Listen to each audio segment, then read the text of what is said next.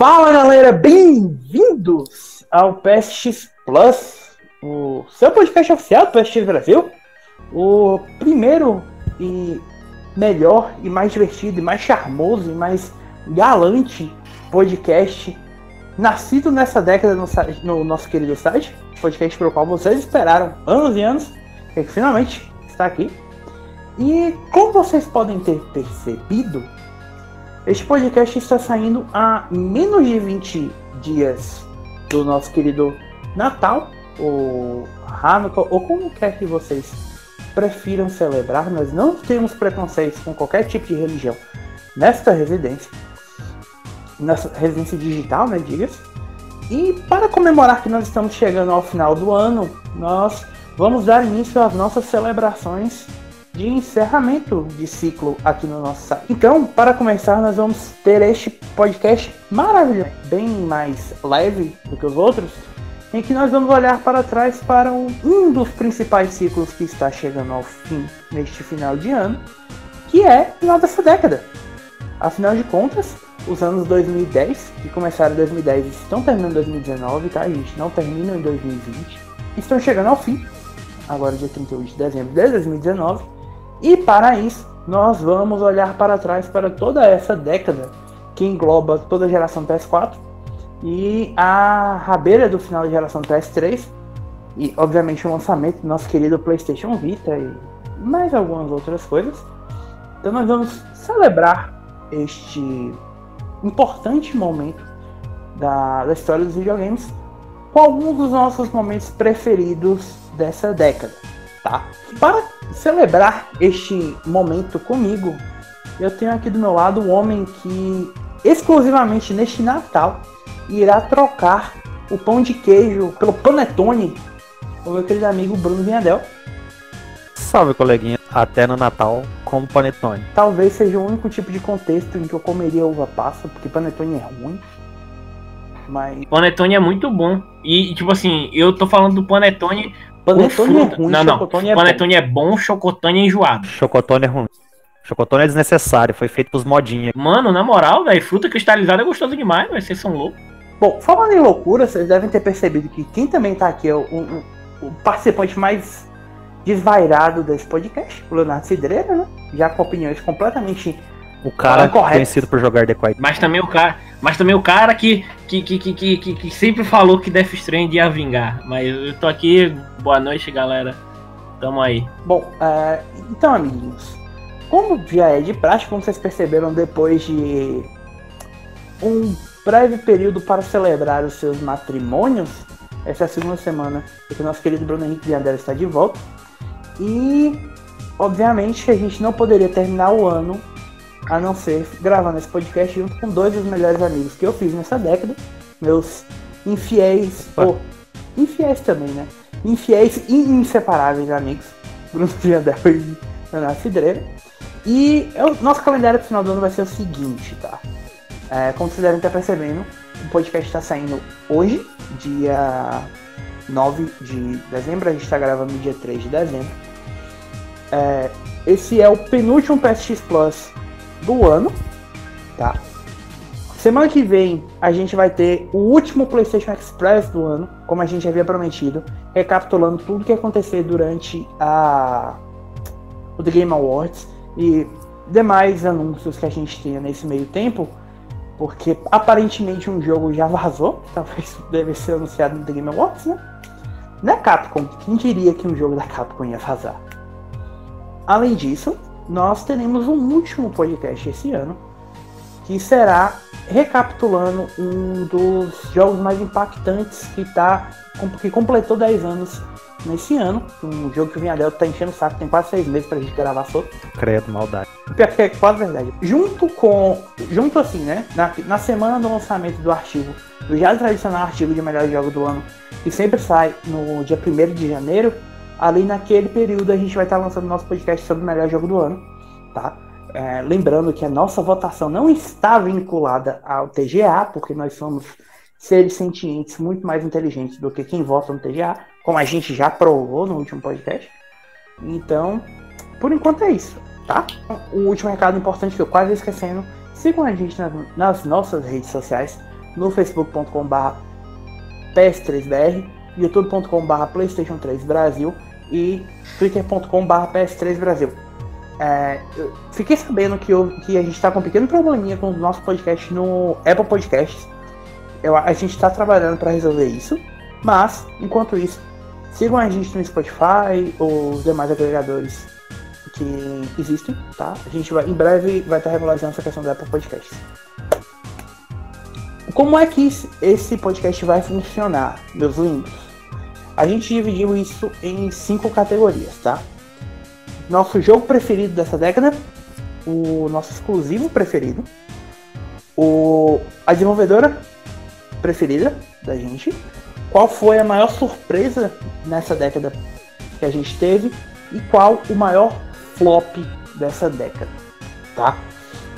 É, Óbvio, a gente não podia só falar de coisa boa, coisa que a gente gostou, tinha que ter um flop pra gente poder falar mal, tirar um pouquinho de veneno. Falar mal faz bem. Faz bem pra pele. Então vamos lá. Eu queria começar por uma categoria que eu acho que vai ser a mais tranquila, só pra gente ir esquentando, tá?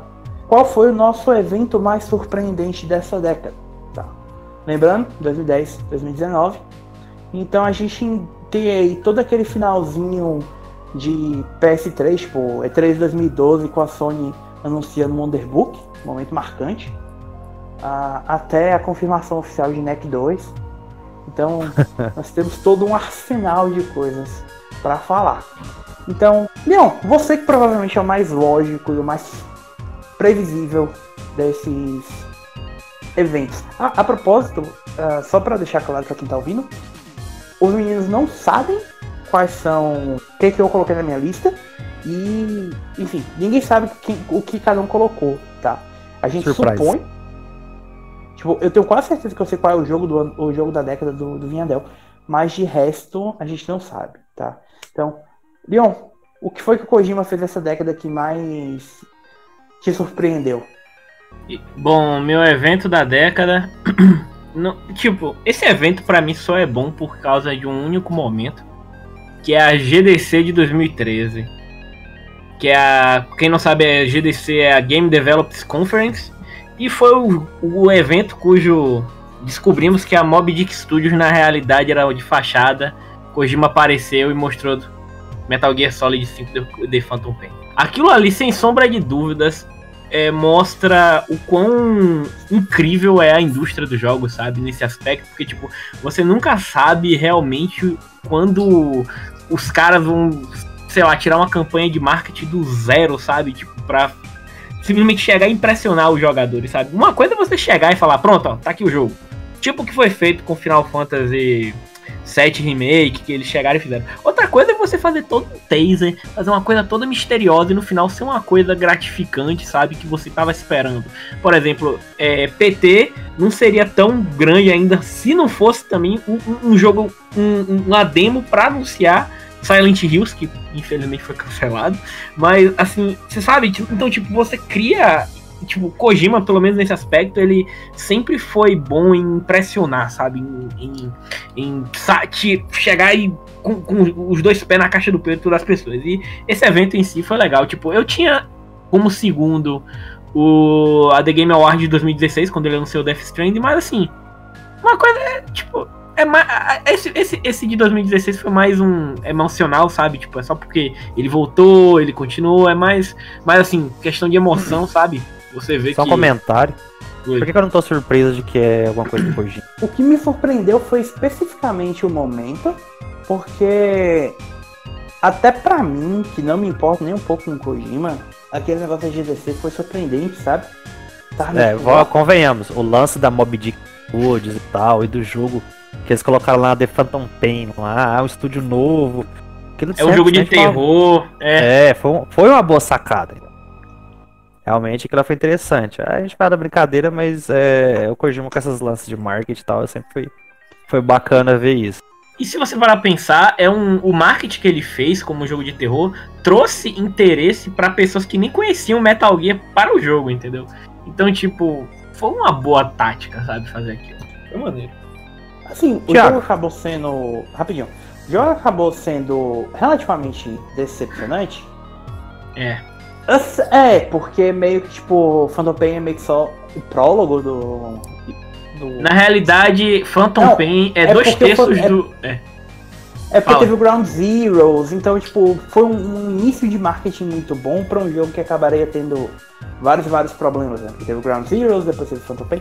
Enfim, todo mundo sabe mais ou menos como é que foi o lançamento de Metal Gear Solid 5. Tipo... Mais por culpa da Konami e não do Kojima.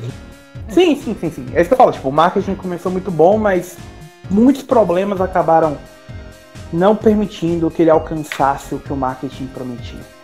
Bom, é, falando em decepção, ou em não alcançar aquilo que poderia ter sido, Bruno, Sim. qual foi a, o seu evento preferido da década? Ah, a gente tem vários eventos, né? Normalmente você vai nesses eventos, você vai não, acompanha. Normalmente quando você acompanha, você realmente espera algum, algum tipo de anúncio. Lógico, é o que você espera. Ah, um E3, né? O The Game Awards. Você espera alguma coisa bombástica. Ou um anúncio de algo que você está esperando, de algo que você está vendo tá no mercado. Mas, é, sendo até um pouco bem recente, aquilo que mais surpreendeu foi a E3 de 2019. Que foi exatamente um pouco controverso e contrário do que, que a gente estava esperando.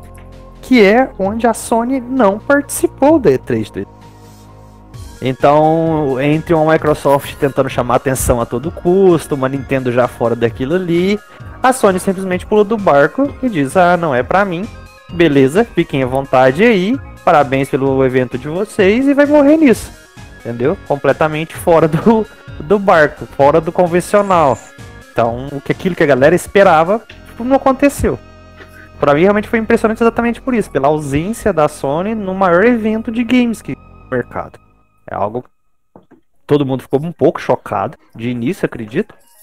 E que acabou realmente surpreendendo quem não esperava a Sony fora do evento desse é quase impossível. Foi a melhor E3 de todos os tempos, porque foi a E3 que a gente teve menos trabalho para cobrir. Né? A gente não precisou ficar acordado no meio da madrugada postando notícias sobre o sobre jogo de PS4. Mas é incrível como a gente olha para trás e tipo, você percebe que realmente tinha motivo para a Sony não ter participado daquela E3, porque não tinha realmente nada para mostrar, nada para anunciar. E a... ainda assim, a Sony realmente saiu daquela E3 vencedora. Tipo, não no sentido tipo, ah, quem venceu a E3. Mas a ausência da Sony meio que acabou mostrando o porquê ela é a, a líder do mercado, sabe? Eu sei que sou meio tipo, ah, fanboy do, do podcast especializado em Playstation e tal. Mas, tipo, mesmo com a, com a Microsoft tendo uma E3 boa, ainda ficou um vazio, sabe? E a, a Nintendo também teve uma, uma direct muito boa na, na terça-feira, mas ainda foi um evento vazio porque não tinha Sony. Então, eu concordo. Assim, foi. Sabe, tipo, o vazio que a Sony deixou nesse evento foi. Foi. Foi. Foi gigante. É isso que eu queria falar. Mas... Foi, foi um silêncio ensurdecedor. E, e até a gente começa a parar pra pensar se a questão da E3, é, a E3 realmente é um, é um evento relevante, sabe? Se a gente precisa ter um, um evento desse para, sabe, simplesmente anunciar um monte de jogo, sabe? -se? Porque no final das contas, aquilo tudo é. Como eu posso explicar? A conveniência da E3 é porque a gente está acostumado em prestar mais atenção naquele período específico do ano. Tipo, é mais a força do hábito. Mas, para mim, a grande prova da relevância ou não da E3 vai ser ano que vem. Tipo, o que, que a E3 vai ser diante dos dois consoles que chegam no final do ano que vem, sabe? É, vamos, vamos por base de que os consoles muito provavelmente vão ser anunciados antes disso. A E3 a gente já vai saber dos consoles. A E3 vai ser para mostrar o convencional, os jogos. Tipo, se a E3 não for mais o palco específico para essas empresas mostrarem os jogos que elas estão preparando a relevância mesmo da E3 morre. Mas eu, eu vejo assim, dessa forma. Então, tipo, o Ghost falou, a falta da a, a Sony não ter participado da E3 deixou um vazio que mesmo a Microsoft com uma boa conferência falando de jogos e tal, não conseguiu suprir. De certa forma, é, se as empresas começam uma empresa igual a Nintendo abandonou e tipo, eu acredito que até hoje, sei lá, fica um gap aí que não consegue ser preenchido. Até então, porque imagina... você consegue você consegue alegar até que, tipo, a, aquela X19, o evento que a Microsoft faz todo ano, voltada para a comunidade dela, talvez esse ano tenha tido até mais impacto do que a conferência dela na E3, sabe? Sim, ela é mais relevância principalmente para a comunidade do Xbox.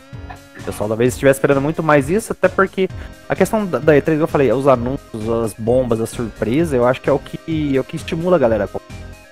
Às vezes quando ele já tem um evento, ah, eles vão falar, não sei, de Gears of War. Porra, eu quero assistir. Entendeu? Às vezes a galera vai com tanta expectativa na E3, sai ruim e vira uma bomba. Então você vê muita frustração nisso negócio. A Sony realmente não tinha nada para anunciar. Por que, que ela ia fazer um E3 e ficar taxada lá como conferência ruim? Anúncios horríveis e tal, não tinha nada de novo. Não, não faz. Saiu da melhor forma possível. Ela saiu dessa história sem ter participado. Até porque a Sony tem um histórico de, de, de anúncios muito bons na E3. Não tinha por que se queimar aleatoriamente. E o seu, Thiago? Conte-nos mais sobre o seu evento. Tá, já que a gente tá falando de E3, e já que a gente tá falando de novos consoles, né? A gente tá. É que, tipo, a relevância da E3 vai ser muito provada no ano que vem, como é, como é que as coisas vão ser apresentadas e tal.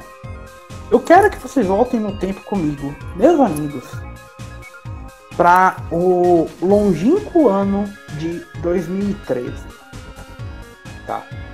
Ah, o ano em que nós tínhamos, nós tivemos alguns anúncios incríveis na E3 2013, entre eles o incrível e maravilhoso Super Smash Bros. de Wii U, Mario Kart 8, mas, mais especialmente, a primeira E3 do nosso querido e amado PlayStation 4. Foi a minha primeira E3 no site. Eu entrei no site em abril de 2013. Então foi a primeira E3 que eu fazia parte da equipe já. Então. Tava aquela coisa, tipo, ok, é nossa primeira E3, tipo, uau, minha primeira E3, vamos, como é que vai ser? Então. E assim, foi uma E3 que começou com o anúncio do incrível Castlevania Lords of the Shadow 2, com a Microsoft mostrando um Quantum Break, Rise, Halo 5, a EA mostrando o primeiro Titanfall, Need for Speed Rivals, Battlefield 4, a Ubisoft mostrando, entre aspas, né, Watch Dogs, Assassin's Creed 4, Nossa, Black Flag. Mano, eu já tinha esquecido. Black Flag vazado, vazado no banco do avião, Black Flag. Sim, verdade. É, The Crew e The Division, as, dois prime... as duas novas franquias para a próxima geração. The Crew foi o talvez o mais me gerou expectativa até o jogo sair. É, não, mas naquela The... época, mas naquela época, é, vamos ser sinceros que a Ubisoft era uma das, tipo, era, era hit atrás de hit, velho. A gente tá falando da época em que a Ubisoft já tava com Far Cry 3, já tinha, tinha saído é, da Assassin's Creed. Tinha estourado nos anúncios, né? Nos finais de, de, de conferência, ela tava soltando. É, tinha soltado do Watch Dogs no ano anterior, soltou do The Division naquele ano, então, tipo assim, porra, as conferências da Ubisoft estão. Eu lembro que nessa época a galera ficava falando, nossa, o Ubisoft é o melhor, melhor, melhor publisher de jogos dessa, desse ano, pá. Eu, oxi. Ubisoft, quem foi a Ubisoft? Cara, eu, eu argumentaria que alguns jogos, é, os melhores jogos da Ubisoft da década saíram bem depois da C3. Foi tipo. Apesar de que essa E3 que a gente viu o Blacklist ainda, tá? Foi a última E3 em que a gente teve um Splinter Cell. Mas, chega dói falar isso. O Odyssey e o Origins iriam ainda pela frente e tal, mas. É, é, realmente foi tipo o ápice da popularidade da Ubisoft. Tipo, ela não podia errar. Tipo, que, quem esperaria da Ubisoft um Ghost Recon Breakpoint, né? Eu gostaria que vocês fossem comigo pela minha mão para aquela noite de, do dia 10 de junho de 2013. Conferência da Sony, finalzinho da noite. Eu tava na casa de um amigo meu. Já tô, até imag... Já tô até imaginando a merda que vai vir, Spear. Quando a gente teve o anúncio do Second Sun, aliás, uh, teve primeiro o anúncio do preço, né, do, do PS4 que ia ser tipo 100 dólares a menos que o Xbox One. Uh, Killzone Shadowfall, Second Sun, uh, The Order 1886. É, acho que foi o último trailer do The Last of Us antes do jogo sair, ou o jogo já tinha saído. Tinha acabado de sair. Isso. Gran Turismo 6, Beyond Two Souls. Ah, cara, Gran Turismo 6 saiu depois do PS4, puta que pariu. Não, não, na verdade, é, só corrigindo, eu acho que o o The Last of Us saiu em poucos dias. É, eu lembro de ter saído, tipo, na semana da E3. Mas, mais especialmente, meus amigos, eu queria que vocês olhassem, voltassem comigo para aquele fatídico momento em que esperança entrou no meu coração e depois de um trailer fabuloso, nós tivemos o anúncio de Final Fantasy Versus 13 tinha se tornado Final Fantasy 15. E eu sei de todos os problemas de Final Fantasy XV, tá, gente? Ainda é um dos meus jogos preferidos da franquia. Mas o anúncio de que o jogo tinha tornado oficialmente um- uma sequência numerada, que era o próximo grande jogo da franquia. A gente já estava no período de relançamento do Final Fantasy XIV, como era Reborn. Se eu não me engano, tinha saído tipo, no começo daquele ano. Então havia esperança para Final Fantasy novamente, apesar de que foi a mesma conferência em que eles mostraram o Lightning Returns. então talvez não houvesse tanta esperança assim. Mas foi um momento que foi muito marcante para mim, porque era tipo, ok, eu preciso ir para essa nova geração, sabe? É, a promessa do Shadowfall, que não foi tão bom assim, o Second Sun, que foi talvez a primeira amostra da- do que a Sony podia fazer com o mundo aberto, que ainda é um bom exclusivo. Até hoje, né? Tipo, junto com The Last of Us, que era um jogo que eu tava muito, muito empolgado pra jogar. Ah, enfim. É o tipo de promessa que eu quero ver na próxima conferência da Sony, sabe? O que quer que a gente vá ver com o anúncio. of- O anúncio oficial não, porque a gente já tem anúncio oficial. Mas quando a gente finalmente vê a- o PS5, a caixa, os jogos que vão. NEC 3! Eu vou dizer uma coisa, é, eu sei que isso, eu sei que isso é zoeira, mas se o PS5 sair com o NEC 3 e eu comprar o console no lançamento, eu vou analisar essa porra. NEC é o jogo que, de tanto zoar, ele acabou virando meu queridinho dessa geração. Apesar de ainda achar que ele é horrível. Mas enfim, é- era promessa, sabe? A gente via jogos. E, é- e aquilo meio que estabeleceu o tom do que a gente veria nas conferências da Sony dali por, por diante. Jogo, jogo, sem gente subindo na, no palco pra brincar com um livro usando a PlayStation Eye e o Move, sabe? Fica jogo. dançando. É, momento alheio de dança, vergonha alheia de dança é uma coisa que vai existir eternamente na conferência da Ubisoft, né? Porque aparentemente existem pessoas nesse mundo que se importam com Just Dance. Deus sabe por quê. Mas, mas, tipo, era aquele momento, era um momento impactante, era um momento importante, tipo. E vocês sabem que eu sou fanboy do, de Final Fantasy e tal. Então, aquela aparecimento daquela logo foi muito bom. Eu não lembro se foi a mesma conferência em que a gente viu Shenmue 3 ou essa é de 2000? Não, não, Shenmue 3 foi 2015. Ah, é 2015 que é o remake de Final Fantasy VII e Shenmue 3. E The Last Guardian. Não. Sobre, sobre essa, essa, essa, esse, essa E3 aí, eu só vou dizer que até hoje eu espero aqueles gráficos do rodarem no PS4. Aquele Cara. jogo, não, Final Fantasy XV naquele, naquela apresentação é de longe o jogo mais bonito que eu já vi na minha vida. Eu tô louco pra ver a ah, os anúncios dos jogos da próxima geração, porque é o melhor período, porque é o período em que a gente é enganado, a gente acredita, a gente tem fé do que a gente tá vendo. Tipo, talvez a gente consiga realmente rodar isso. Não vai rodar, tá, gente? Um anúncio, um aviso já pra vocês. Tudo que a gente vê na- nos trailers da próxima geração gente não vai rodar. Talvez é bom a gente olhar para os tech demos da- dessa geração atual pra ver mais ou menos o que, que talvez a gente consiga jogar na próxima geração. Melhor, olhem, olhem, lembrem do fiasco que foi The Division e, e, e o primeiro The Division e o Watch Dogs, o downgrade. Aquilo ali é, é, é, é pra onde vocês têm que mirar. É, não enfia a cabeça em tech. Enfia no que pode acontecer. Sei lá, pega. A gente teve muito mais é, dado aceitável no final de geração. Sei lá, os trailers de Red Dead. Você pegar os trailers de God of War, mostrar daquilo que você via, que você sabe que aquilo que aguentava. O console aguentava. É, é bem apresentável e você tem um resultado bacana, né? Não é um negócio absurdo, igual o primeiro trailer de Watch Dogs era um negócio surreal, né? Era mentira do caramba. É porque a essa altura a gente já sabe exatamente o que, que são esses consoles, então não, não tem por que mentir pra vender a máquina, né? Tipo, tá, gente. A gente não precisa mais ser enganado. Agora a gente Mas é uma boa data, cara. que todo mundo vai tentar enganar a gente. Hã? Mas é uma boa data. Muito provavelmente na próxima década estaremos falando da E3 de 2020. Vocês lembram da, da, da tech demo do, do Assassin's Creed Black Flag? Eu lembro. Nossa, sim, sim. sim. Aquilo que a Cara. folha mexia individualmente, que era. Mano, aquilo ali. Amigo, lembra, tipo, lembra da tech demo do, do Unity? Em que os quatro assassinos se moviam, é, tipo, em um uníssono, tipo, tudo super fluido, não sei o que. E o jogo é- foi aquela bomba quando saiu. Mano, dá pra fazer um podcast só sobre isso. Dá, dá. Tá, mas seguindo em frente, amigos, é, aproveitando que a gente já começou a falar de coisa ruim, vamos falar dos nossos flops preferidos dessa década? Não, flop por último.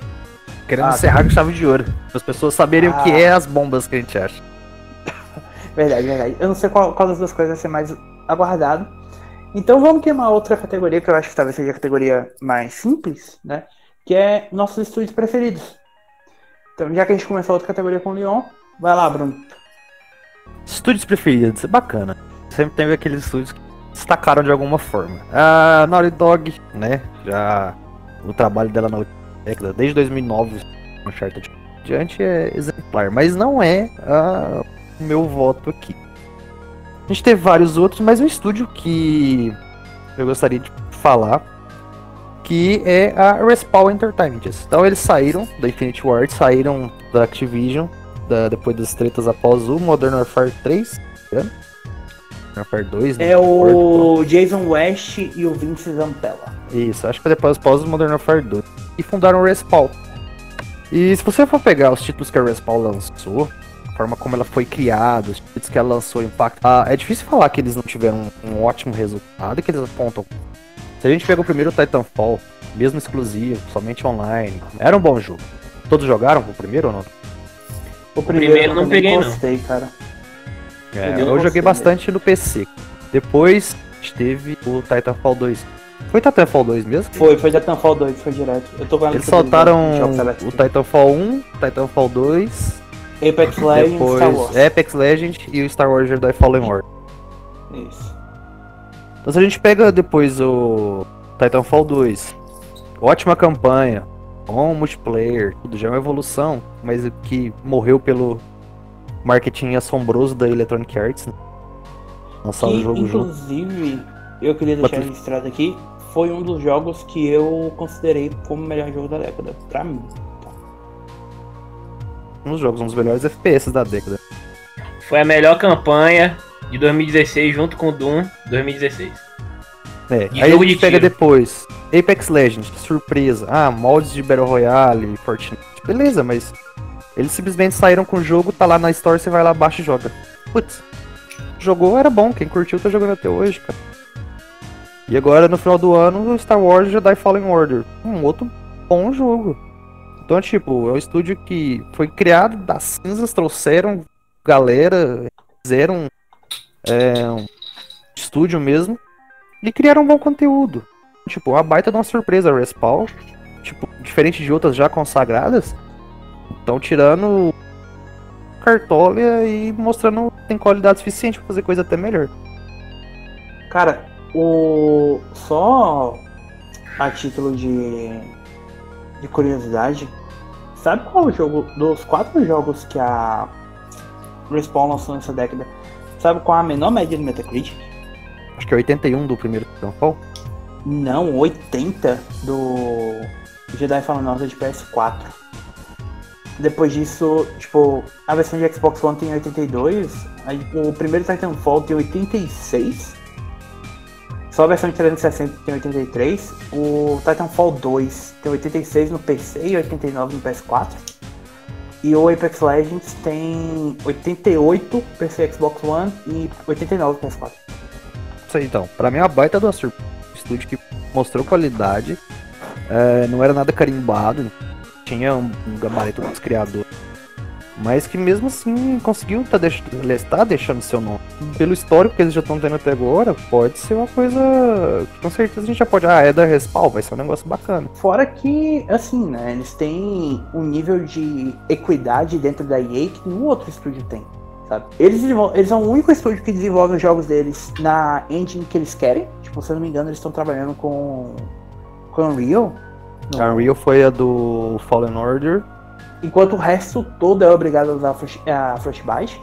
O sinal é isso que tem fudido os últimos projetos do... É, menos os, os jogos de esporte. Né? Não, os jogos de esporte usam uma variação da Frostbite também. É, o FIFA pulou, né?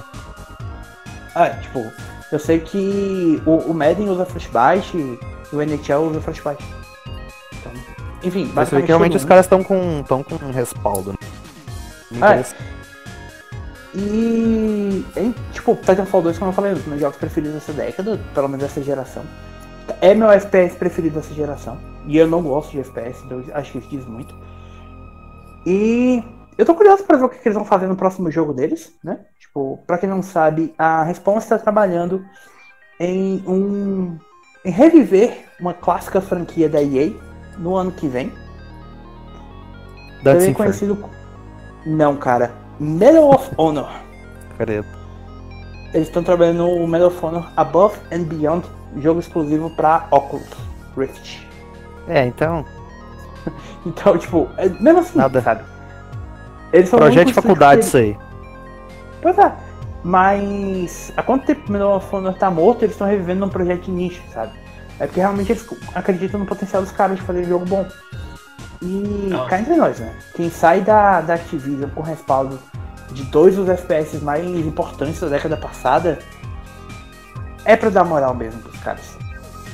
Falando em estúdio que ganhou muita equidade e que ganhou muito respeito, eu não vou falar de um estúdio novo, porque eles são um estúdio que já vem há muito, muito tempo no mercado, mas é um estúdio que só veio ganhar moral mesmo nos últimos anos.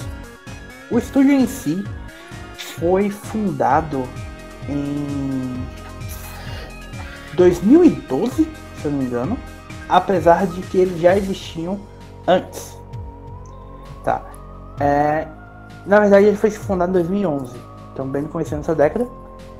E é um estúdio conhecido como Ryuga Gotoku Studio, a antiga divisão da SEGA, CSD 2, se eu não me engano, e que foi fundada em 2011, que é o estúdio responsável por basicamente nunca ter lançado nenhum jogo ruim, tá?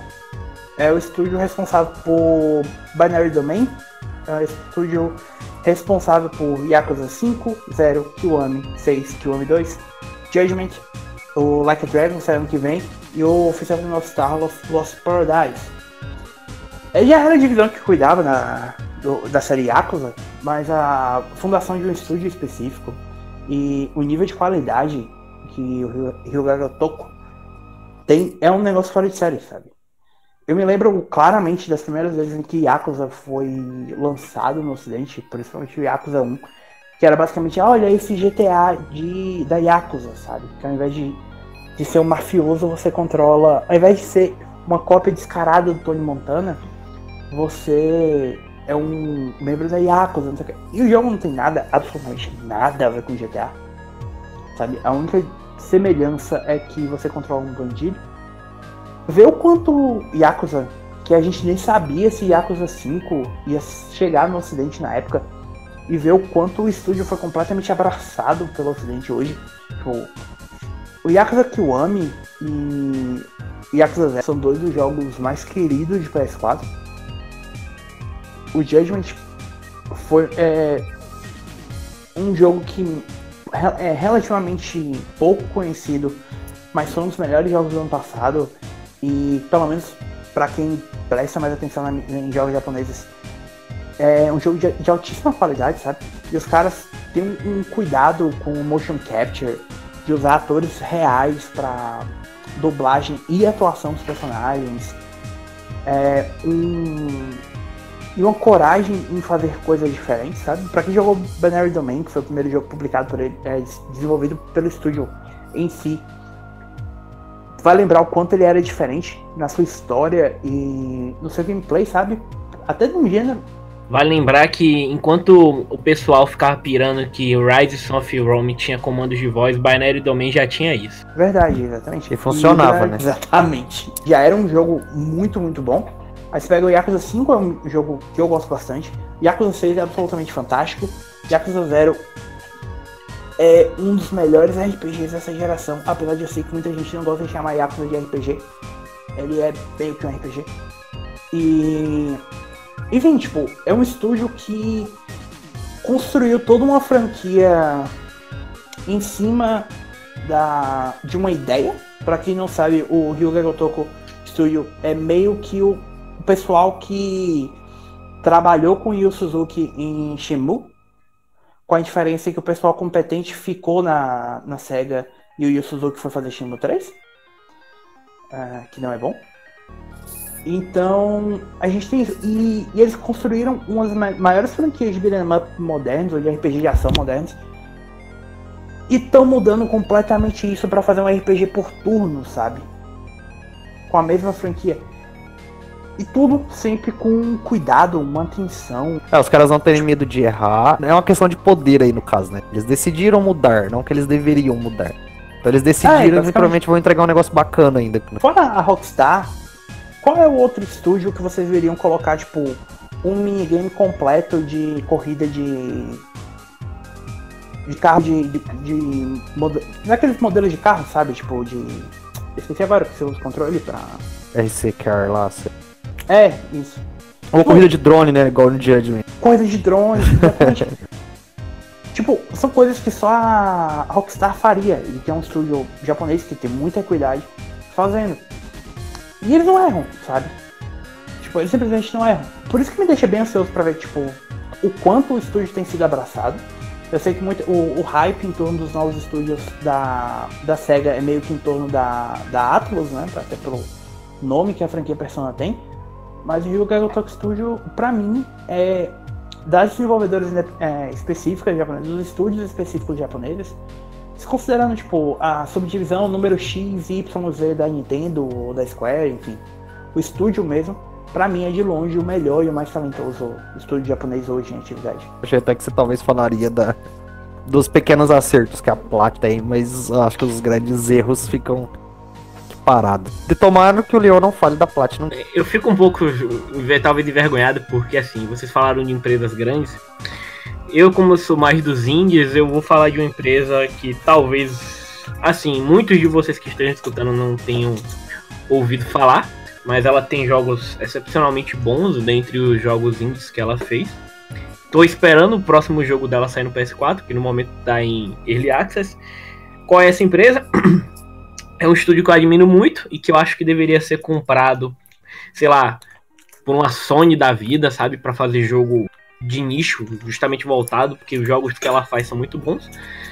Você vai verdade- falar da Já, Super. Giant. Porra! Ah, vai tomar no cu, Thiago. então, é, eu vou falar da Super Giant Games. A Super Giant Games, para quem não conhece, é um estúdio indie que é responsável por um dos meus jogos favoritos, inspiradores, né? Assim, que é o Bastion. Um jogo muito bom de aventura. E assim, ele não é um jogo excepcionalmente diferente, mas tudo que. A narrativa dele, a forma com que ele é feito, o estilo, gameplay é tão divertido, sabe? Que tipo, ele se sobressai dentre os outros que são semelhantes a ele. E é um estúdio assim que até então não lançou um jogo também ruim, sabe? Tipo, é, a Supergiant depois do Bastion, ela fez o o Transistor, que muita gente também deve ter ganhado na Plus. Tanto o Bastion quanto o Transistor foi- foram dados na Plus. Então, se você tem na Plus eu- e não jogou, eu recomendo que você dê uma testada no Bastion ou Transistor. São jogos bons, diferentes. Assim, tem uma pitada de inovação, um, uma, um quê de diferente neles. São focados em narrativas diferentes, com personagens cativantes, muito bons. Esti- estilos artísticos que são. É um estilo artístico que ela se aprimorou em fazer, que se você olha e fala, não, isso aqui foi feito pela Giant Games. São jogos muito belos. E, por fim, ela lançou também o Pyre, que talvez tenha passado muito batido. Acho que foi em 2016, 2017, eu não lembro mais. 2017. Foi isso. O Pyre. Só- tam- Oi? Só um, um parênteses aqui, Leon.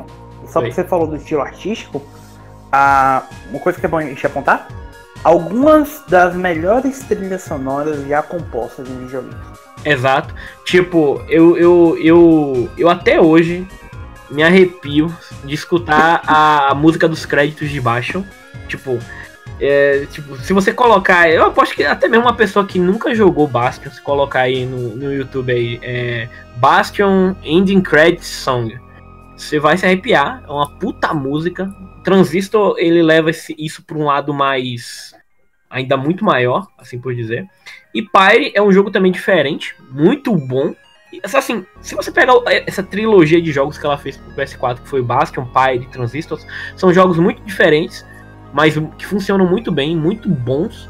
E assim, é um estúdio que eu tô esperando um novo jogo, que é o Hades, que atualmente tá como Early Access lá, e exclusivo do da Epic Game Store. Mas assim, promete ser um jogo tão bom quanto os outros três. Com a premissa que se passa na Grécia Antiga, você meio que no Tártaros, com deuses do Olimpo, pá, tal, meio God of War também, mas assim, eu, eu realmente gosto muito desse estúdio, gosto do trabalho deles, e acho que eles mereciam muito mais destaque. E É, aí, só pra completar um pouquinho. Ignora todos os jogos, foca somente no Bastion. Só pega o Bastion e jogue, que o Bastion é praticamente a O essência. Bastion, pra mim, é o melhor jogo daquela onda de, dos primeiros jogos independentes, sabe? De quando a Live Arcade tava explodindo, que enchia no Summer of, Summer of Arcade. Era uma coisa assim o nome do, do programa da, da Microsoft. Lá em 2011, sabe? Tipo, pra mim é o jogo mais marcante, mais importante daquele período. baixa muito bom, cara. Muito bom. Até mais do que Super Meat Boy, do que. Fez do que Fez, isso. Braid. Isso. Pra mim é o grande jogo daquele primeiro período da explosão independente, digamos assim. E Transistor também é um jogo incrível, sabe? Tipo, é, um, é um RPG de ação maravilhoso. Aí você pega e tipo, os caras vêm no jogo seguinte, que é o, o Pyre, com uma mistura de. De RPG com Dota, com jogo de esporte. E narrativa. Narrativo tipo, é um negócio muito louco, mas que funciona muito bem. Aí depois eles pulam pra roguelike, que é o, o Hades, sabe? Então é um estúdio muito talentoso, de jogos muito bons. E o design, não. Se você olhar pro design de cada um dos personagens, é absurdamente criativo. Você olha pro, pro personagem principal de Bastion, que é o. É que ele não tem um. o- é Kid, eles só chamam ele de Kid, se eu não me engano, né? O, o narrador. É. Você olha pro Kid do Bastion, mano, você vê um puta. Você consegue ver um, um- um- um mascote ali, sabe? Você consegue ver, sabe? Ca- ca- Cara, é tão bonito você olhar pra ele. Você olha pro design da protagonista do, do, do Transistor, que eu também me esqueci o nome. A Red. A Red. Mano, puta. Tipo, é- dá pra ser uma personagem de Final Fantasy. Ou. e você olha pros personagens de, de Pyre, que são de longe, assim, sabe? Me lembra um pouco a raça dos Quanari do. Do. Dragon Age. Dragon Age. Mas é, um, é, de, um, é, de, um, é de um- uma criatividade, sabe, tão única, tão singular, sabe, que... E é tudo, sabe, com esse estilo, esse, esse estilo... Ai, a arte dos caras é, é, é soberba, velho, soberba. Assim, dentre os estúdios indie que temos hoje em dia, eu acho que são os que mais se sobressaem, até porque se você... Eles são os que mais, assim, lançaram jogos nessa geração, assim, que eu me lembre. E eles são o são- mais consistente, talvez. É isso. Ele, ele, ele tá sempre lançando coisa, tipo, a cada dois, três anos sempre tem alguma coisa, tá entendendo? Não, ele não para, não é, não é tipo Jonathan Blow, que lançou Braid e depois demorou um tempão pra lançar o The Witness. Tá entendendo? Ou o. Ou. Ai meu Deus. Esqueci o nome do cara. Toby Fox, que lançou Undertale e só tá lançando o primeiro capítulo do Delta Run agora. Não, a, a, a Super Giant tá num- num- num Constante. No ritmo, Eles é são isso. constantes. Mas sabe uma coisa também que é constante? O lançamento de jogos exclusivos para consoles da Sony. Foi uma péssima transição, desculpa. Então, vamos falar agora então de qual foi o nosso jogo exclusivo preferido nessa última década. Eu acho que talvez de nós três o mais previsível seja eu, né? Tu acha? Cara, eu tenho certeza. Então já comece. Já comece. Quer ver? Eu, por favor, tentem acertar. Yakuza 6. Não, até porque o Yakuza saiu pra PC, tá? Porra. Ah, tá. Já sei. Ah, você já, Vendel. Pode É. falar então. É o Teoso. Ah, nossa, que surpresa, Thiago. Pode. E escolheu mais vezes Spider-Man. Eu, Ah, eu que juro, juro que eu tava procurando outra opção que não fosse essa, cara. Não, sabe, Cara, não imaginava que seria tão óbvio e ruim como essa. coincidentemente. Coincidentemente, eu fui pagar um boleto hoje no shopping e voltei com action figure, um- uma estatueta do Homem-Aranha. Cara? Menino de bom gosto, cara. Na verdade, esse nem é meu jogo exclusivo preferido da década. Porque eu, é o segundo. Porque o primeiro é o jogo que está como o jogo preferido no geral. Eu não acho Marvel Spider-Man o melhor exclusivo de PS4. Muito menos o melhor jogo exclusivo lançado no ano passado. Ah, talvez não, seja, não esteja pensando friamente, com cabeça de crítico, talvez não esteja nem no meu top 5 de exclusivos de PS4, quanto mais exclusivos dessa década. Mas tem um motivo pelo qual, quando eu propus essa pauta pra todo mundo, eu não usei a palavra melhor. Eu usei a palavra preferido. Porque a gente tira um pouco essa questão mais técnica do, de qualidade. Eu digo com coração bem aberto, tipo, The Last of Us, Uncharted 3, 4, Lost Legacy, o Horizon Zero Dawn, o Bloodborne, enfim, são todos exclusivos tecnicamente melhores. Hoje, quando a gente estava escrevendo o especial que vocês viram no site sobre 25 dos nossos jogos preferidos do primeiro PlayStation, ficou muito na minha cabeça a questão de que. E também por causa do, da análise do Gris que eu escrevi recentemente, ficou muito na minha cabeça aquela questão de que. do sentimento em que os videogames despertam na gente, aquela sensação de surpresa, de maravilha, de ser capturado e ser envolvido por uma experiência como literalmente nenhum outro tipo de mídia de entretenimento ou qualquer outro tipo de arte consegue fazer. Porque no cinema, por mais cativante que um filme seja, você ainda é muito. você é espectador. A música só te, só te captura pelos sons, a, uma exposição de arte, só, você só tá observando. E no videogame você faz parte daquilo. O Marvel's Spider-Man talvez seja o único exclusivo, seja o principal exclusivo dessa geração que eu passei, eu passava o tempo todo querendo voltar pra casa pra jogar e querendo me perder naquele mundo, tipo, muito porque o personagem em si, o Homem-Aranha, é um, é um personagem muito importante pra mim por questões pessoais. E ver aquele jogo. Gente, eu tipo. Eu não tenho vergonha nenhuma de dizer que eu sou fanboy do personagem, a ponto de que, tipo, eu talvez goste dos filmes do. do Andrew Garfield, sabe? Não, os do, os, Tobey Mag- os do Tobey Maguire. Eu consigo Sinceramente, defender Spider-Man 3. sinceramente, eu, eu gosto muito do, do segundo filme do, do Andrew Garfield. É um guilty pleasure, porque foi o mais perto que eu pude ter de um sexteto sinistro na minha vida. O filme é ruim? O filme é. O filme é terrível. O filme é uma bosta, um dos piores filmes lançados nessa década.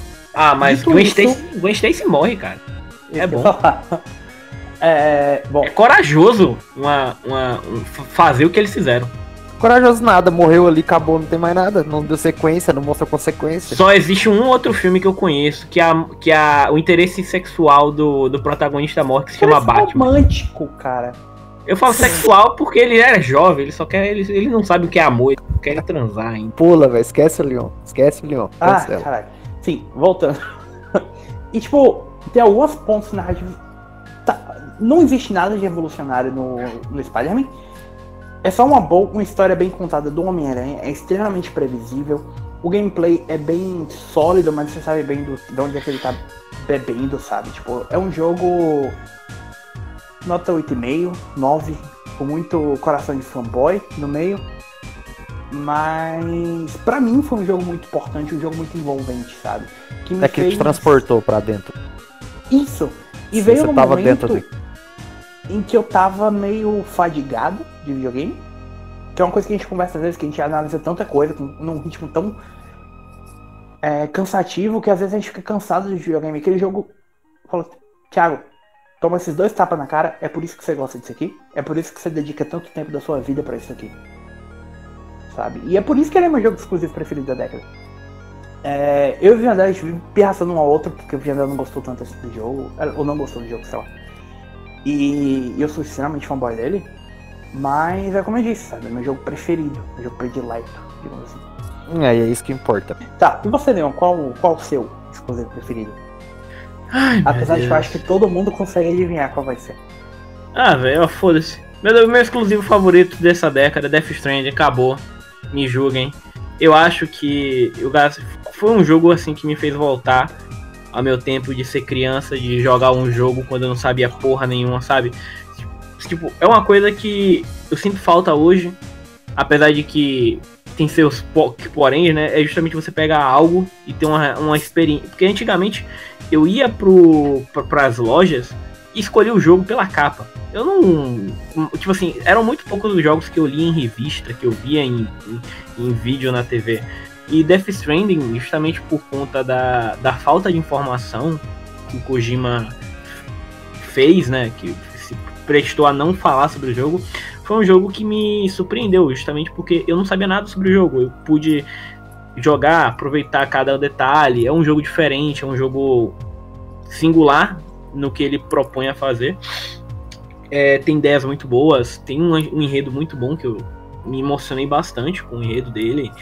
É, é uma coisa que para é muito seleta para um grupo de pessoas muito seleto. É, mas cara, eu gostei muito. É, é algo que sabe, tipo, para quem é fã da obra do Kojima, como eu, vai gostar. É, eu gostei. Cara, todo. Tipo, apesar de eu ter passado uma raiva um momento ou outro do jogo, eu realmente gostei de toda a experiência, sabe? Tipo, eu sinto falta, toda hora eu olho pro meu play e falo, cara, às vezes me dá vontade de simplesmente entrar em Death Stranding pra andar. E eu já tenho mais de 120 horas no jogo. Então, sendo que eu zerei com 50. E assim, cara, eu gostei, fiquei feliz com o jogo. Fiquei. E é isso. Tem, é meu jogo, meu exclusivo da, da, desse. Meu exclusivo da década. Do PS, no caso. Para maiores informações sobre Death Stranding, por favor, ouçam qualquer uma das outras 34 edições do PSX Plus ou alguma das 11 edições do PlayStation Express. Ou minha análise, ou qualquer. Ou nossa videoanálise. Ou, ou nossa. É. ah, é. Tipo, eu não sei nem mais o que falar sobre Death Stranding, sabe? A gente falou tanto desse jogo desde que o podcast começou. Que. Tipo, e eu não joguei, eu não tenho como dar opinião mais específica sobre ele. Mas. Cara, é, é o que é, sabe? Death Stranding é o que ele é. Um dia, um dia eu empresto minha conta pra tu jogar. Ah não, eu pretendo jogar, tipo, assim que, que possível. É porque é um jogo que tá tão recente ainda na nossa memória e a gente já falou tanto sobre esse jogo, já tanto em podcast quanto em tipo, fora de gravação, no processo todo enquanto você estava desenvolvendo o review, ao longo de anos antes do jogo sair, que não tem mais o que falar, sabe? de fato. Bom, prosseguindo então, amiguinhos, uh, vamos para o nosso penúltimo tópico, que é o nosso jogo preferido da década. Ou vocês querem falar primeiro sobre o flop? Flop fecha. Então, nosso jogo preferido da década. Então, Bruno, comece você, Eu. vai. Qual foi o seu jogo preferido dessa década? Beleza, peraí. Falando do meu jogo preferido da década, uh, a gente teve tipo, pegando duas gerações, né? O final do PS3 e praticamente a vida inteira do PS4. É, eu talvez ficaria no mesmo esquema do, do exclusivo, sabe? Com Uncharted é um jogo, principalmente o 2, que me prendeu muito. Mas mesmo assim seria difícil bater The Witcher 3. Eu fico muito impressionado. Não sei se vocês chegaram a ver o primeiro trailer dublado que saiu dele. Cara, a, tipo, se eu vi foi há muito tempo. Cara, foi... eu, lembro, eu lembro que eu vi muito trailer dublado, mas eu não sei se o que eu ouvi foi o primeiro, tá entendendo? Quando eles falaram, acho que foi um dos últimos trailers que saiu The Witcher 3, que era o cano, o que como que era o jogo. E Ah, saiu eu um lembro. trailer de Lembro, uns 4, 4, 5 minutos dele É. dublado. É um com a mulher, que uma mulher narrava, que tipo, Narra isso. Eu já Cara, assisti. é fenomenal aquele trailer. É o trailer que mais descreve o jogo. E se você só acompanhar pelo que o trailer diz, mostra assim no caso, é tanta coisa, é tão completo, né, o pacote do negócio, que você- quando você começa a pegar o The Witcher e, e explorar narrativa, personagem, combate, missão. É, é um, jogo muito completo, cara. Eu terminei o jogo três vezes, fiz 100% duas vezes de idiotice mesmo, de entrar na água lá em Skellig e caçar todas as interrogações. É, jogar Gwent e tudo, tipo, não tem como. Não teve um jogo que me prendeu mais, mais nessa década do que o The Witcher 3 Wild Hunt. Não só o jogo, mas até as DLCs mesmo. A Blood and Wine, pra mim, até hoje, é a melhor DLC que eu joguei nos anos, por exemplo. Cara, eu acho que talvez de nós três eu seja a pessoa que, abre aspas, menos gosta de The Witcher 3. Eu também não gosto, não, viu? Mas assim, não porque eu não gosto The Witcher 3, pra mim é o jogo definitivo. Se não for o jogo definitivo dessa década, e o jogo mais influente dessa década, é o segundo jogo mais influente mais definitivo dessa década, atrás de um pequeno fenômeno chamado GTA V. Mas é um jogo absolutamente incrível, mas talvez não tenha me surpreendido tanto porque eu joguei o primeiro The Witcher e The Witcher 2, o Assassin of Kings, na quando eles saíram, sabe? Então eu já meio que esperava que viria a ser The Witcher 3. Não que isso torne o jogo menos incrível ou que torne o jogo É, até porque eu joguei todos os outros dois também. Tanto o primeiro quando saiu, eu lembro que ele saiu junto com. o- Junto assim, não. Mas junto com o Crysis. isso. Tech demo geral, né?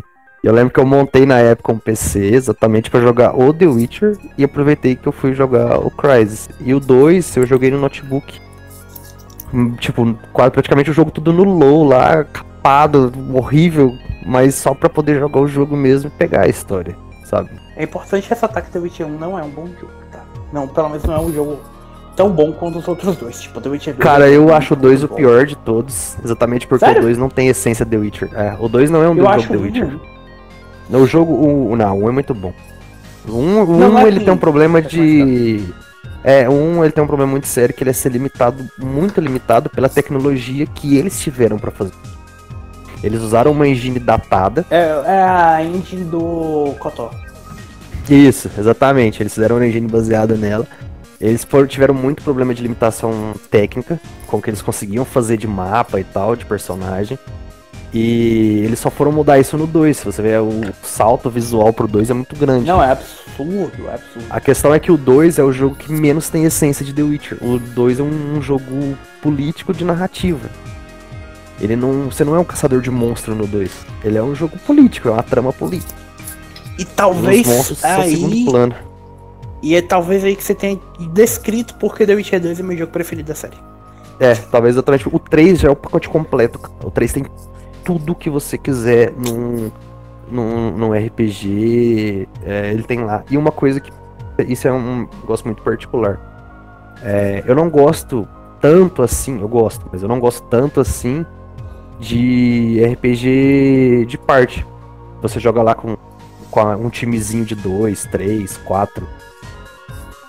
Eu sou muito fã dos RPG Lone Wolf mesmo. Ser seu personagem mais nada. Sabe? É praticamente você naquele mundo. E o The Witcher 3 é perfeito. Perfeito em todos os aspectos.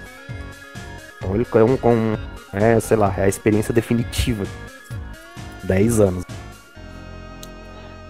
Perfeito não, porque o jogo tem, tinha um tanto de bug e, problema de renderização e, e outras Fora os coisas frames. gráficas. Você entrava no Fora pântano e o frame despencava.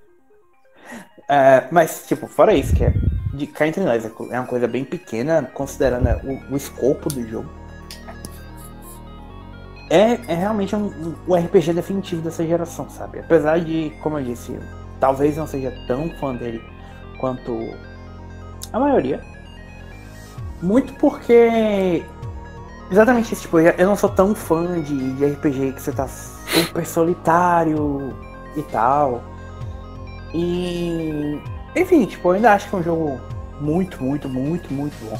Muito bom mesmo. Eu, eu, eu concordo com o Thiago. Sei lá, eu sinto falta de uma pare, de gente me seguindo, de, sabe? E... É, aí vem as diferenças, né, tal. Você vê que isso aí faz diferença. Exatamente, já, já quero ser o Lone Wolf. Eu quero ser o cara solitário no RPG. Vocês todos querem o time. Tanto que qualquer RPG de time e... vai ser mais impactante. E outra Tanto coisa. Que eu gosto pra caramba de, do Dragon Age Inquisition justamente por isso. E outra eu coisa acho muito não... bom. E outra coisa que eu não gosto no The Witch é a modelagem dos personagens, sei lá. Os personagens parecem. Eu, eu, eu, eu, eu não vi pra... você reclamando disso, não. Ah, não, larguei. Cara, Hã? isso aí eu realmente não consigo concordar. Putz, isso aí tá é doido, cara. Eu não te vi reclamando disso, não. Não, é, não, não é isso. É que eu olho pra palheta de cor, é alguma coisa, sabe? Que. É como não, se Leon. fosse meio não, não, claro. Não. não. Cara, o jogo é vivo em cor, cara. Ele precisa ter cor. Não é entendeu? é cor, eu não tô falando dos modelos do, do Senado, tô falando dos personagens, dos modelos dos personagens. Puts, caralho, Yennefer, Trias, a Sírio, Geralt, ah, qual é? Não tem do que reclamar disso não, cara. Não, tá não tô falando doido. dela, eu não tô, eu tô falando dos outros, dos NPC. Ah, meu Deus, deixa quieto, foda-se. Mas qual o jogo gigante desse jeito que não vai ter NPC genérico cara, na boca? Abre com. É tipo, abre com Assassin's Creed, sabe? É horrível. Os NPCs são horríveis. Tirando do, o do Unity, que lá realmente eu acho que o melhor Assassin's Creed que tem NPC que é melhor do que o protagonista. O, o, o, Sim, o NPC porque a cara do, dos NPCs desaparece. O NPC é. mais creepy que tem no, em Assassin's Creed é do, do remaster do. Tu lembra daquele caso lá? Do Ezio Collection? Do Ezio Collection. É, aquilo é bizarro. Bom, tá, mas assim, é, pra mim, a melhor experiência na década é The Wii. Hum, logicamente tem gente que não gosta, mas ah, é difícil. Diga, Leon. Só não vai me falar que é Death Strange, sua opinião. Cara, agora vocês me pegaram de calça riada porque eu não sei direito o que falar. Tem mas... três horas que a gente tá gravando, o Leon ainda não conseguiu pensar no jogo, cara. tá, pra mim o jogo da década se chama Undertale. Putz. Por algum motivo eu tava esperando isso e ainda assim eu tô decepcionado. É porque, cara, eu, eu penso assim, eu penso em Undertale como. Hum, pelo menos assim. É um jogo que. Ele se baseou muito em modder para ser feito. É, um, é basicamente uma fangame de modder. Até porque, para quem não sabe, o Toby Fox fazia fangame de modder, mas o jogo tem uma história tão boa, o jogo tem um conceito tão diferente, sabe? E que muita gente começou a imitar depois, fangame, joguinho, começou a sair, sair tanta coisa baseada em Undertale que, sabe? Eu gosto. Eu gosto muito, gosto da fanbase, gosto da história, gosto do de tudo que o jogo tem a oferecer e por ser algo pequeno, um jogo indie pequeno e que me inspira. Então, para mim, o melhor jogo da década foi Undertale. Valeu, falou. Cara, eu tenho duas opiniões sobre Undertale.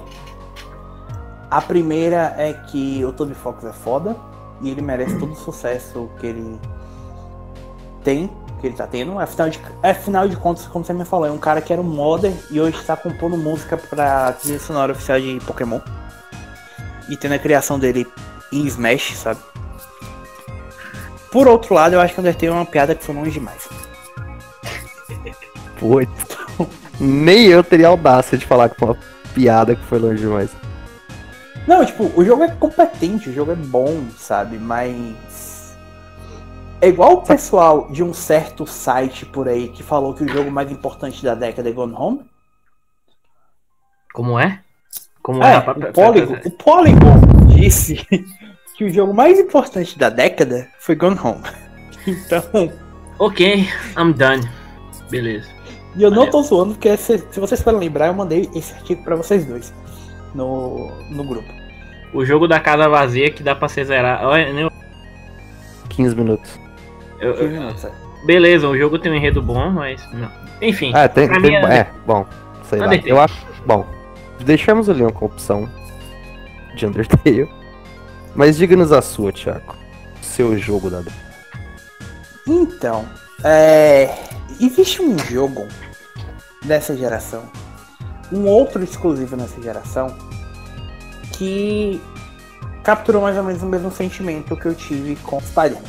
Vocês me conhecem, vocês sabem o quanto eu dou preferência narrativa em relação ao gameplay, em detrimento de gameplay. E o quanto eu gosto bastante quando o gameplay existe em função da narrativa, sabe? E existe esse jogo que mexeu muito comigo, tipo. Eu acho que talvez ele nem seja o jogo mais competente da série. Mas para mim é um jogo marcante, que talvez seja o jogo que eu mais vou lembrar do PS4. Salvo pro que quer que venha com Ghost of Tsushima, se ele realmente é PS4 e The Last of Us Part 2. Que é Já sei. Uncharted 4. Ah, merda. Oh, Você ia falar o shit. quê? Eu ia falar 3 of Code Steel 3. Eu poderia ter falado do Trails, mas. Isso aí é um- uma outra questão. Tipo, Uncharted 4. Tido como muitos como talvez um dos piores da série. Eu não pois concordo. é, eu não concordo com isso. Eu também não. Eu tenho problemas com gameplay de Uncharted 4 no sentido da questão do. Da, do tiroteio e mais algumas questões assim, mas sinceramente, se você tá jogando Uncharted 4 por causa da, da- das sessões de tiro, você realmente vai se decepcionar.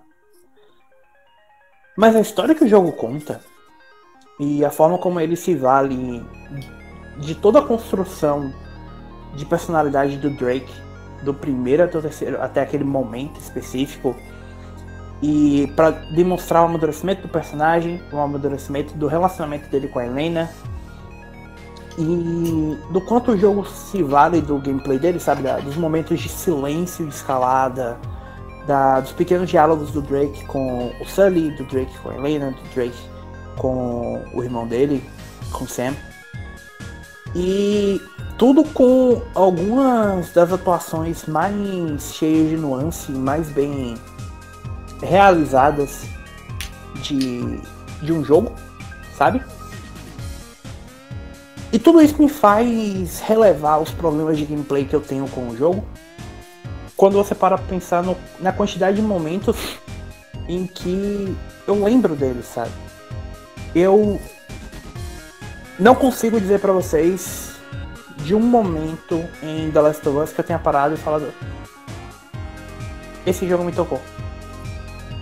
Não tem um momento em Uncharted 3 que eu consiga parar. Esse jogo me tocou. Uncharted 2 tem. Mas Uncharted 4 é um jogo recheado desses momentos, sabe? O final, obviamente, mas. Eu,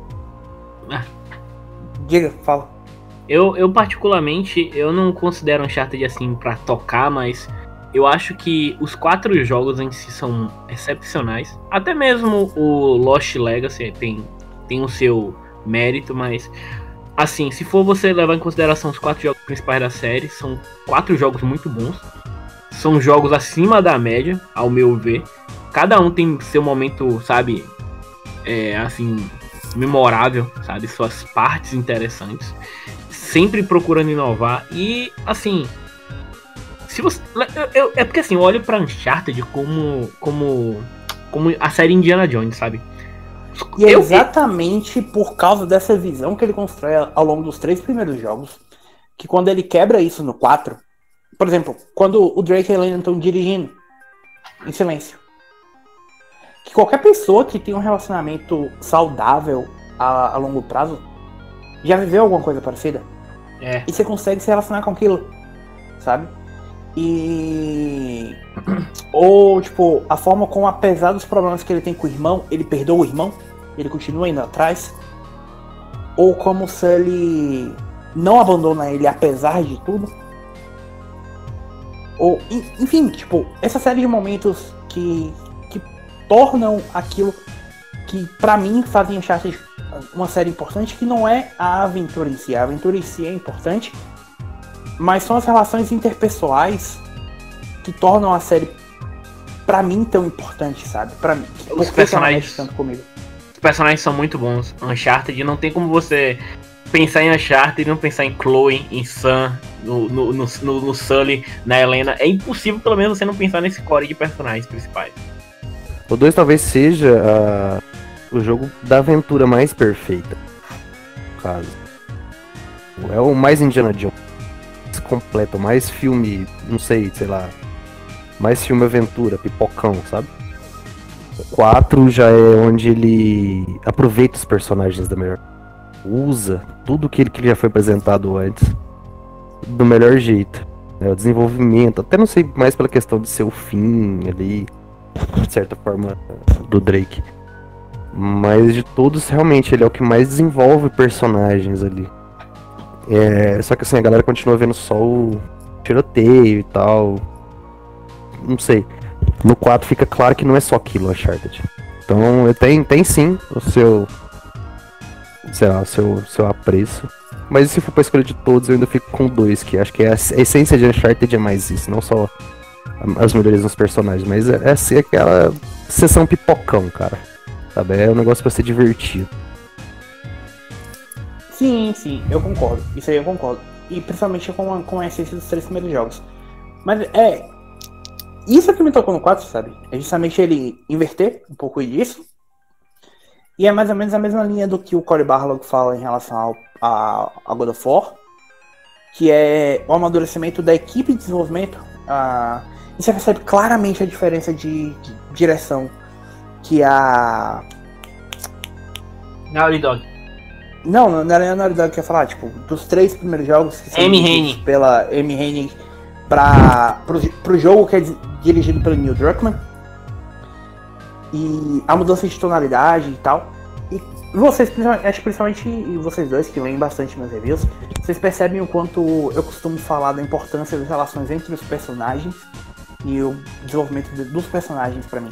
Então, Uncharted 4 mexe muito nisso comigo. E aquele final, cara, especialmente por questões pessoais, foi uma coisa tipo, ok, foi aqui que, esse, que o jogo fechou com chave de ouro e, e é um jogo que eu vou lembrar pro resto da minha vida. Bom. Bom, amiguinhos, Jogo mas falando de coisa que a gente vai lembrar pro resto da vida, vamos falar das coisas que a gente vai lembrar pro resto da vida pra falar mal? Melhor É hora. chegado o momento de finalmente revelar os nossos flops do, da década. E, Leon, vamos começar por você. Qual foi o maior flop, o flop que te fez se divertir ou que te decepcionou ao longo dessa década que mais vai te marcar? O maior flop dessa década certamente foi e sempre será Duke Nukem Forever. A- Já tá no subtítulo que vai ficar para sempre marcado como um flop. Es- Esse jogo que basicamente matou a franquia. Até porque. Assim, matou entre aspas, porque o que a gente tem hoje em dia é remaster e pacote de mapa para os jogos antigos que eram o auge do personagem, mas também mostra o quanto a gente cresceu como pessoa, né? Porque assim, nos anos Entre 90. nós, matou quem já devia estar morto há muito tempo. É isso.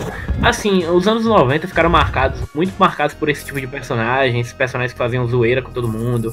Então a gente vai ter o Shadow Warrior, a gente vai ter o a gente vai ter o Serial Sam, que ninguém mais lembra hoje em dia, e, que por sinal era um grande rival do Duke.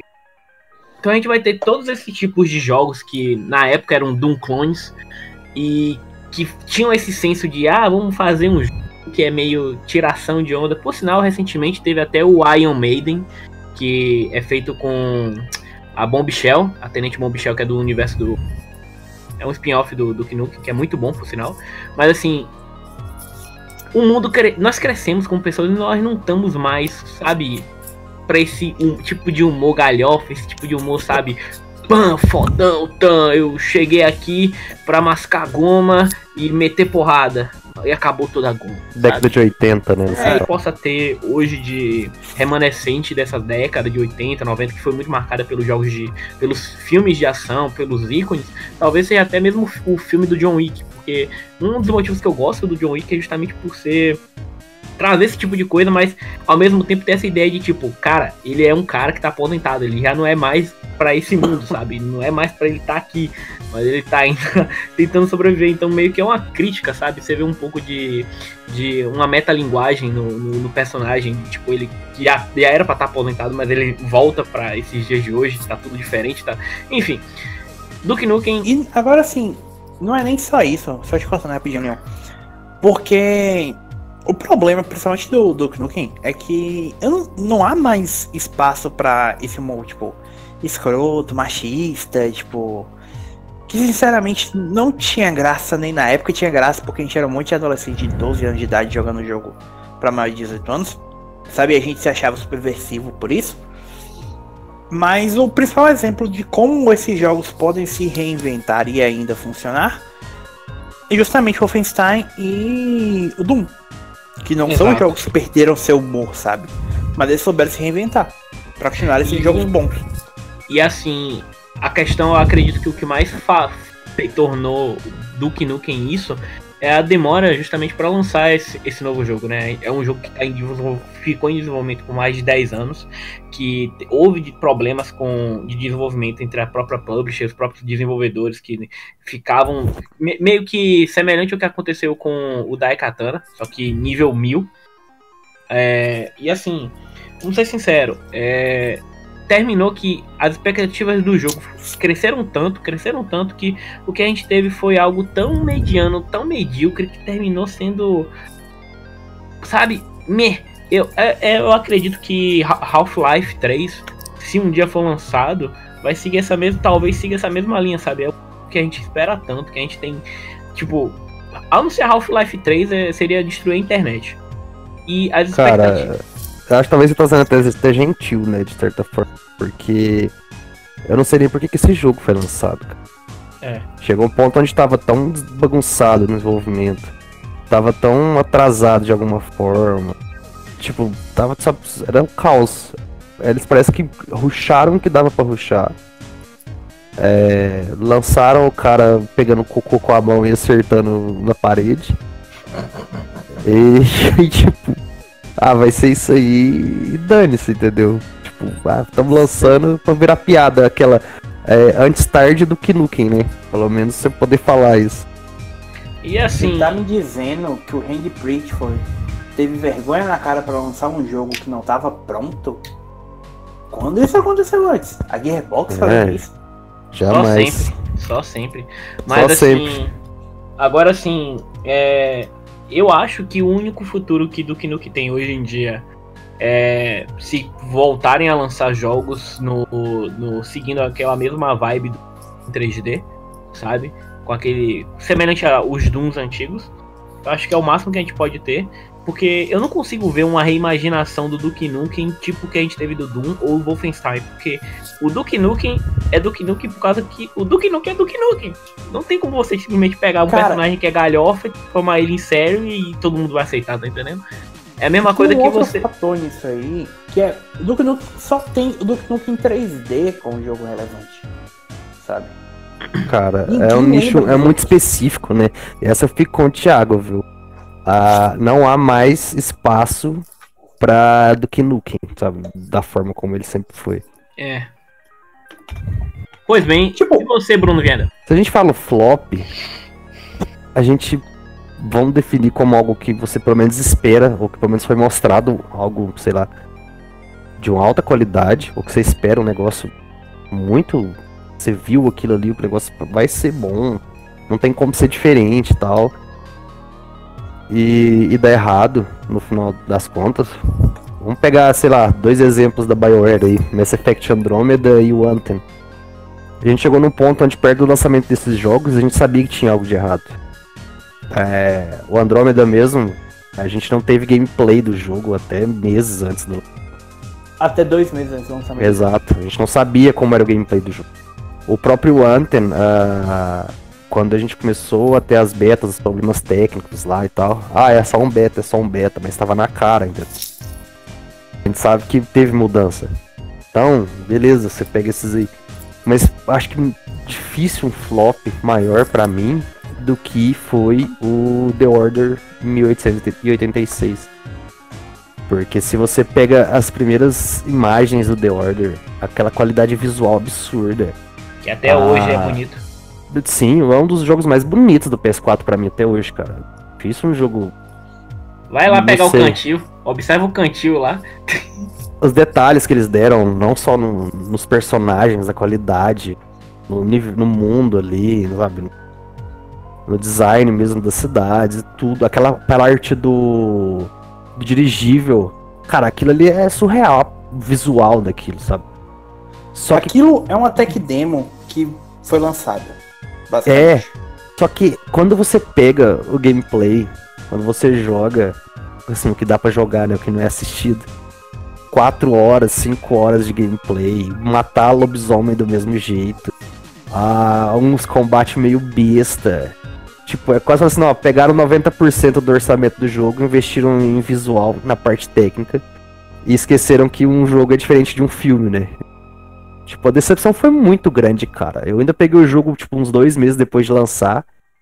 Na época, acho que eu paguei 70 reais, dividi com uma amiga ainda, um disco, peguei, emprestei pra ele, jogou, platinou e a gente vendeu logo depois por uns 50 por aí. É, e tipo assim, eu achei que, pô, ah, fica um negócio de ser medíocre mesmo, sabe? Poderia ser muito melhor. Poderia ser, não sei, cara, é, sei lá, que lançassem o jogo, mas lançassem no preço menor, então, 30 dólares, 40 dólares, sei lá. Na realidade, o jogo é, é um jogo bom, só que feito com a bunda. Por que eu falo um jogo bom? Porque o gameplay de tiro é bom. É O- bom. A, a, a porradaria que lembra Uncharted é boa. Você sente, É bom, Você sim. sente o Galahad dando os golpes. É brutal, é visceral. O, o, o- a ambientação é fenomenal. Cyberpunk. Outra coisa, é, né? O... Sim, mas a, melhor coisa é o universo criado naquilo É ali. isso. Sabe, você tem templares. Templares não, né? Só. Ca- Cavaleiros da Tábua Redonda. resti- é, o resquício da Távola Redonda, os caras imortais que repassam os nomes, né, dos, dos grandes um- cavaleiros da época, num e universo onde você tem que caçar monstro e tal. Steampunk. Cara, Sei, é- aquilo é, tipo, a- a- as, as invenções, aquilo era pra ser um sucesso estrondoso, cara. Era pra ser um universo, não sei, já era pra ter uns dois The Orders aí no, e, de, é, de alta qualidade. E é isso que eu queria fazer minha pergunta. Vocês acham que se The Order tivesse saído, fosse um título de lançamento do PlayStation 4, teria sido melhor? Não. Não. Não, porque se você pega, por exemplo, pega o Shadowfall, ah, o Shadowfall não foi nem perto do que foi mostrado, entendeu? Mas era um jogo jogável, era um jogo, de certa forma. Eu digo isso porque eu penso assim, tipo, muita gente provavelmente iria comprar pra ver o do que o PS4 seria capaz. O jogo eventualmente venderia bem e talvez rendesse uma sequência, entendeu? Eu penso nessa, nesse, nesse Cara, ah, eu acho que se você for procurar fórum, pessoal que comenta do jogo, sabe? Sei lá, quem dá opinião do jogo, quase toda opinião é unânime. A galera quer ver uma sequência pra aproveitar o mundo do que foi criado ali, o universo criado. Sabem que os maiores problemas eram do título, não de uma coisa, sei lá, criar um universo nada a ver, que não é interessante. O problema era falta de combate, falta de estrutura, entendeu? É, a parte de gameplay que faltava. Faltava jogo naquele filme, porque até ali era só o que você podia falar. Era uma experiência interativa mais do que um, do que um jogo. Agora, imagina uma sequência com combate e tudo, usando o mesmo universo ali, o Mundo aberto. Então, imagina que fantástico seria, entendeu? Então, por mim, eu, para mim, igual. Esse é o flop, porque é um negócio que é medíocre, poderia ser muito melhor, absurdamente. Mas não foi nem metade do que ser. Pensa no seguinte, tipo, o, o jogo flopou tão violentamente que basicamente destruiu a relação da Red Dawn com a Sony. Tipo, eles só tinham trabalhado em jogos pra Sony praticamente, tipo, o Dexter PSP, o God of War of Olympus e o Ghost of Sparta. E de lá eles foram colocados pra fazer o The Order 1886. E o jogo flopou tão violentamente Cara, foram 5 anos de desenvolvimento. E o jogo flopou tanto que, os- que hoje eles estão vivendo fazendo jogo exclusivo pra óculos, sabe? E eu não diria nem a relação da Red Dawn com a Sony. O negócio deu uma detonada violenta. Eu acho assim, criaram um negócio muito bom, mas só criaram, não aproveitaram nada daquilo. Cara, eu imagino que uma Insomnia que faria com a, com a IP, velho. É, a Sony tem que aproveitar porque ela tem a, a IP, ela pode, tipo, ela não é resgatar. dela, né? É, mas ela não, é- eu não, não queria usar a palavra resgatar. É, eu falo dar uso pra aquilo, sabe? Usa Mano, o, o 1876 a como mitologia, no prólogo. É, não, é, Mano. não, usa o primeiro jogo mesmo, o prólogo. Mano, qualquer Fala coisa. Qualquer coisa daquilo ali fica bom. Eu consigo Sim. até imaginar. Mano, faz um jogo multiplayer daquele universo, sei lá, pessoas contra É. lobisomens. Ia ser, ia ser Cara. Ia Você ser faz bom. um Destiny-like daquilo ali ia ficar bom, cara. Porque a premissa, o universo, a mitologia daquilo ali é, é- é excepcional, cara. Sabe? Então, tipo assim, usa o 1836 como prólogo. Putz, isso aqui startou ah, o universo. Esquece que é um jogo. Sabe? Põe lá que. É igual aquele filme do Final Fantasy XV. Veio antes que eu esqueci. Sim, o. Spirit Within. Hã? Final Fantasy Spirit Within? N- Não, cabeçudo. Não, antes do Final Fantasy XV Você lá. tá pensando em Kingsglaive. cara. Isso. Ah, tá. Então, tipo, usa aquilo lá como premissa, sabe? Ah, startou. Putz, põe aquilo ali. Aí você pega o jogo, põe lá o The Order, sei lá, 1892 que seja. Sabe? Puxa a partir daquilo ali. Cria jogo. Tá? Porque a premissa é fantástica, cara. Só que não foi aproveitada. Por sinal, deixa eu só fazer um comente rápido. Kingsglaive é de longe a melhor animação. A animação mais realista que eu já vi na minha vida. Puta que pariu. Muito boa. Ah, e Square fazendo CG, né? Tipo, é a única coisa que eles nunca vão errar, mano. Há mais de 30 anos. Pois é. É, o, o que me deixa triste é que o The Order parece ter sido meio que os últimos resquícios da Sony arriscando com IPs novas, de estúdios não tão grandes, sabe? Porque a gente teve aquela, aquelas coisas que foram feitas com a Sony San Diego, tipo Mod Nation Races, o Guns Up, Killstrain, Death, é, Drunk to Death. E eles já mataram isso. A Sony San Diego só tá fazendo o MLB The Show agora. Tem aquele novo estúdio que foi aberto em, na Santa Mônica, em San- Santa Mônica, que a gente sabe que tá trabalhando no próximo Uncharted. É, A própria Sony Santa Mônica tá fazendo o próximo God of War. Então, se vier alguma franquia nova, vai vir dos estúdios maiores, sabe? É da, da Insomniac, É, como a É. guerrilha que fez com o Horizon. da Guerrilla e tal. Ou como a Sucker Punch tá fazendo com Ghost of Tsushima. Ghost of Tsushima. Então teria que ser Não vai tipo, ter essa de alguma arriscar. ideia muito. É. E tipo, a, a gente meio que perdeu aquela Sony que, que fazia isso, que fazia Tokyo Jungle e tal. Tomara que esse início de geração eles tenham coragem de experimentar de novo com coisas novas, né? Principalmente com o projeto da caras- Bluepoint, né? que é a empresa que não tem gabarito de jogo. Só falta eu agora, né? Por favor, conte-nos sobre o seu grande flop da década. Então, eu ia falar de um jogo que você me mencionou, conhecido como Mass Effect Andromeda. Que era um jogo pro qual eu tava bastante animado e que é realmente uma decepção. Não porque eu acho que ele é necessariamente um jogo ruim. Ele é um jogo mediano que acaba passando a aparência de ser um jogo ruim única e exclusivamente por, ser, por se chamar Mass Effect. O, o, o nome que ele carrega torna o jogo pior do que ele já é. Pergunta, Thiago. Justamente Se o jogo Ah. tivesse só o nome de Andrômeda, seria melhor? não, mas ele não teria a má fama que ele tem. Vai muito do que a galera gosta de pegar pra Cristo, quase. né? É, basicamente. Ah, as animações, o olhar lá, que é uma coisa que, tipo, eu, eu, eu peguei o jogo É no meio que, lançamento, eu tipo- vi aquilo. É, não é um negócio que, meu Deus, destrói o jogo, não, mas a galera gosta de massar negativamente a mesma coisa pra chegar nesse ponto. entendeu? De falar que o jogo é horrível porque a animação do olho lá de sei lá quem não funciona. É porque já tinha tido todos aqueles problemas com o final de Mass Effect 3, que foi bem exagerado. Demais. E meio que todo mundo tava só esperando o próximo passo em falso da BioWare pra cair matando e Ô, velho, tentar na moral, vem cá. fechar o estúdio. Vem cá, por favor. É sério que vocês odeiam tanto assim o final de Mass Effect 3? Porque Não. assim, Eu acho o final de Mass Effect 3 ótimo. eu, Eu eu acho acho, ótimo, eu cara. acho ótimo. Porque assim, ó, eu, eu, eu não sei você, eu fiquei completamente satisfeito com minhas decisões. É, eu joguei, eu joguei as duas versões. A vers... Antes deles passarem lá o patchzinho com mais conteúdo, o Vanilla, joguei depois disso. Ah, até mesmo o original, o Vanilla, é, é satisfatório. A galera tá no final do negócio, eles querem que. Eu, eu acho um exagero. É, é porque a galera aí... queria que tivesse 1500 finais do jogo. Sabe? É, na verdade é que assim, eles têm que entender, cara. O que você faz no 1 e no 2 não culmina no final de O que você faz no 1 e no 2 culmina na guerra do Mass Effect. Não é pro final. O final é consequência da guerra. Então, tipo, você, você não faz o 1 e o 2 para finalizar o 3. Você faz o 1 e o 2 para chegar onde o 3 começa.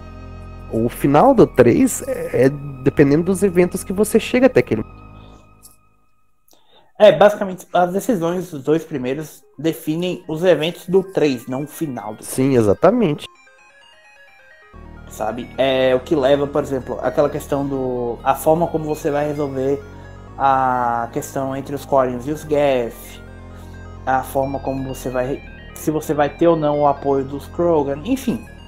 A gente pode falar sobre isso em outro podcast. Mas.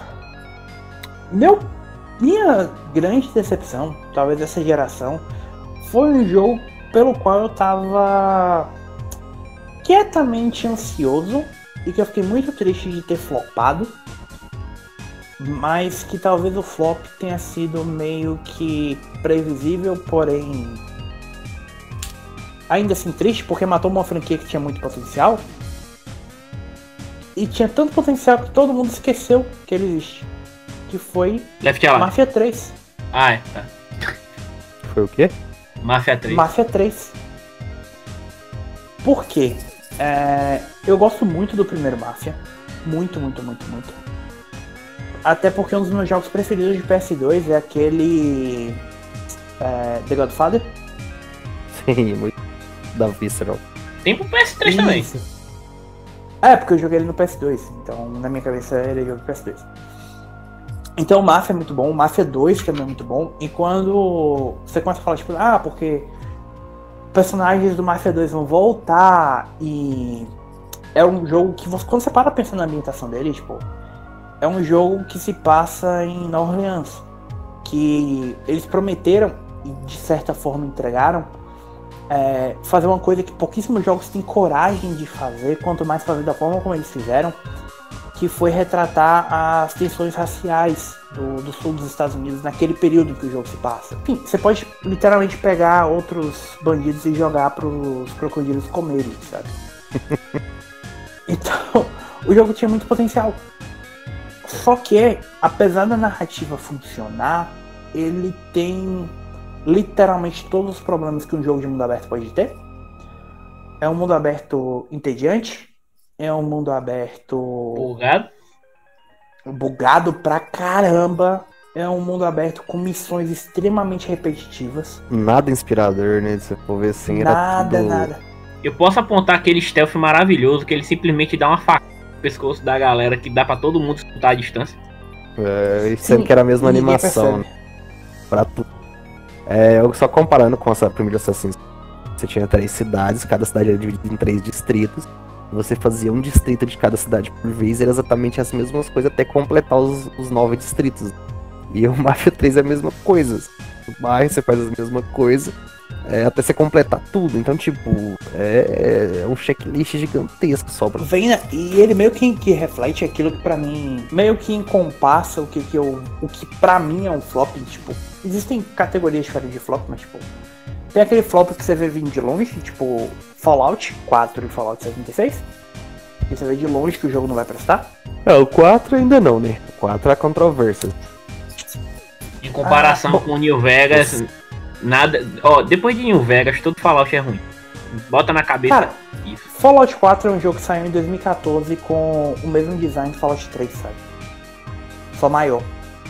Então, tipo, completamente fora do seu tempo. Mano. É a mesma coisa do, do, do Elder Scrolls 6, é basicamente um Skyrim moderno. Visualmente o jogo já é feio. Visualmente o jogo é muito feio, cara. É mu... Fallout 4, o gráfico de Fallout 4 é horroroso. É maravilhoso saber que esse jogo saiu, tipo, meses antes do Witch. Ver a diferença de um pro outro, sabe? Enfim, voltando pro Marcha. E é incrível que o jogo tem os mesmos problemas de um Assassin's Creed que saiu em 2007, mas saiu em 2015, sabe? E tinha tudo pra ter sido um jogo bom. A gente não tem jogo de máfia, basicamente. A gente teve. O quê? O. No máximo, no máximo. O Mafia 2, tipo, o Mafia 2 é o último jogo que eu consigo lembrar. Tipo, e parece que ele ficou o tempo todo Ô, Thiago, pensando. Oi. no máximo a gente vai ter o Guns, Gore e Canoli. Que é muito Tá, bom por daí, si. que é muito bom, isso que eu ia falar. Aí, isso aí, isso é um bom exemplo. É, mas, tipo, é, um- é uma coisa pouco, pouco utilizada, sabe? E parece que a gente fica tão preso naquele looping de que todo jogo tem que ser igual, porque não, não existem ambientações diferentes em jogos AAA. E é muito frustrante você ver um jogo que tenta sair disso flopar. É basicamente como se a gente tivesse tido Red Dead Redemption flopar, sabe? Será que a gente nunca mais vê um jogo de Western? É, até Graças porque a a Deus falta não de, aconteceu. de opções, né? São, são ambientações que, apesar de ser interessante, é, parece que é difícil de trabalhar. Se você pegar jogos de pirata, por exemplo, eu lembro que eu fiquei puta empolgado quando a Disney tava desenvolvendo aquele jogo de Piratas do Caribe, que tinha pouca relação com os filmes e era um, um negócio mais independente, e já era. Aí você teve o Black Flag que trouxe essa questão da pirataria e tal, e acabou, cara. O próximo jogo é o Skull and Bones aí, que ninguém nem sabe se vai lançar. Pra mim, foi cancelado. É, tipo, tá no mínimo, no mínimo, num develop, develop um inferno de desenvolvimento há uns três É. anos. Então, aí você pega mais ou menos esses nichos, igual uma. Ah, não vai ter um outro jogo que vai explorar mais. Fora, não sei, Yakuza, talvez, que é um negócio talvez até diversificado. Ah, é. agora essa máfia tradicional italiana, americana, a gente não vai ver mais. E quando você para pensar, tipo, pensa nos filmes de máfia, sabe? Ou The Irishman. A gente tá literalmente gravando isso uma semana depois que The Irishman saiu e é provavelmente o melhor filme do ano, Puta filme. sabe? Eu não acho o E- melhor filme do ano porque o meu melhor filme do ano é outro, mas enfim, vá. Vingadores, tá, tudo bem. Não, Creio. não, não, não, não. Parasita. Que? Ok. É, são boys de, Continue. de filme asiático, tudo, tudo bem. É, e tipo, enfim, olha literalmente tudo que o Scorsese fez. Olha o histórico que a gente tem de filme, de bons filmes de máfia que entregam tudo que um bom roteiro de videogame poderia ter.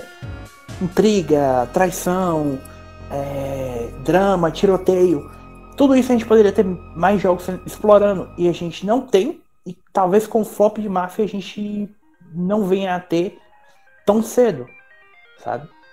É engraçado queria- como a franquia desenvolveu, né?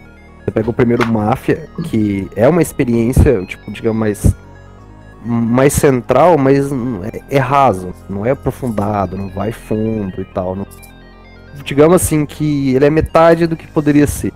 Se você pega o Máfia 2, desenvolveram bem a narrativa, desenvolveram bem o mundo ali, mas, tipo, você não tem gameplay quase. Você pega o 3 e tentam enfiar mais gameplay e acabam destruindo o mundo que eles criaram. Então, cada tentativa que eles foram fazendo pra desenvolver, eles queimaram um pouco a franquia. E apesar de ter uma ótima narrativa no 3 também, sabe? Mas isso vai pro terra abaixo por causa da péssima, do péssimo gameplay. E cá entre nós, se você tem que ficar literalmente lutando pra chegar no próximo ponto de narrativa contra a chatice do gameplay, não tem por que jogar. Teoricamente não seria melhor se a Take-Two, que é dona da. Take, a Take-Two, que é dona da 2K e da Rockstar, pegasse Mafia e, dasse, e desse pra Rockstar desenvolver, em vez de deixar lá na Take-Two, na, na da 2K. O que, que vocês acham? É. Ah, no Hangar 13, né? A gente sabe dos problemas que o Hangar 13 teve, porque acho que o Jason Schreier reportou isso na época e tal. Mas eu acho muito difícil a Rockstar trabalhar com alguma coisa que não seja IP própria, sabe? Enfim, bom, amiguinhos, é isso. Deixa eu só fazer mais uma última pergunta pra vocês. Coisa rápida, a gente não vai discutir sobre isso. É, sobre o que que vocês estão mais ansiosos pra próxima década? Cara, Mais Kojima. Claro. ah, não sei, cara, tem tanta coisa. A gente teve, vivenciou muita coisa, sabe? Só que uma coisa que eu sempre bati muito a tecla é a falta de. de inovação. Mas eu não digo, ah, gameplay, gráfico e tal, nada. Eu quero coisa nova. Eu não vou querer ficar o, o próximo God of War, o próximo Uncharted, o próximo Killzone, Gran Turismo. Eu quero coisa nova. Sabe? Inventa uma IP nova, põe isso pra render. Ah, o problema é que eles é ficar maçando o que, que dá sucesso e acabar não investindo. Tipo, é mais fácil ter Horizon 2, 3, 4 do que, sei lá, arriscar numa franquia nova de novo. No caso Vocês lembram Guerrilla. quando Destiny foi anunciado? Tipo, uau, o que, que é isso, sabe? Novo. Aque- Aquela empolgação do que, que, que é essa coisa nova. Novo. Hoje já deu. Cinco anos da mesma coisa. Não vai ficar muito tempo. Esse é o meu sentimento com Resident Evil. Eu quero que Resident Evil acabe, que dê um fim de, de vez pra franquia. É, sei lá, por exemplo, não precisa trazer um novo Resident Evil, não precisa trazer um novo Dino Crisis. Põe, sei lá, cara, um survival horror com tubarão, sabe? Sei lá, arrisca um negócio novo. Eu só quero, eu só quero um final pra Resident Evil, um final, Umbrella acabar, todo mundo ficar feliz. Chega. Cansei. A Umbrella já acabou às 15 Mas assim, o que eu espero da próxima geração é isso, sabe? Novidade. Eu quero. Eu quero ver coisas diferentes. Não. Não os mesmos. Sei lá, a mesma ideia reimaginada de uma forma diferente. Eu quero mais jogos no âmbito de. Quando eu falo assim, mais jogos, é tipo mais sequências, porque nessa geração a gente teve muita pouca sequência de jogo. Por exemplo, no PS3 a gente teve dois God of Wars. No PS3 tivemos três Final Fantasy, apesar de que do, o Lightning ainda é um lixo. É, nós tivemos. Vocês estão entendendo o que eu tô querendo falar, né? Enquanto que aqui a gente só teve um God of War, a gente só teve muito um jogo de um tipo, sabe? Foram poucas as sequências de jogos que tivemos. E quando são sequências, são sequências de jogos que já são padronizados anuais, tipo COD, tipo Assassin's Creed, tipo Far Cry, sabe? Eu quero jogos bons com sequências, sabe? Tipo, não quero ter que esperar zilhões de anos pra uma sequência de Kingdom Hearts. Ah, Não tô dizendo que eu quero, porque eu não quero.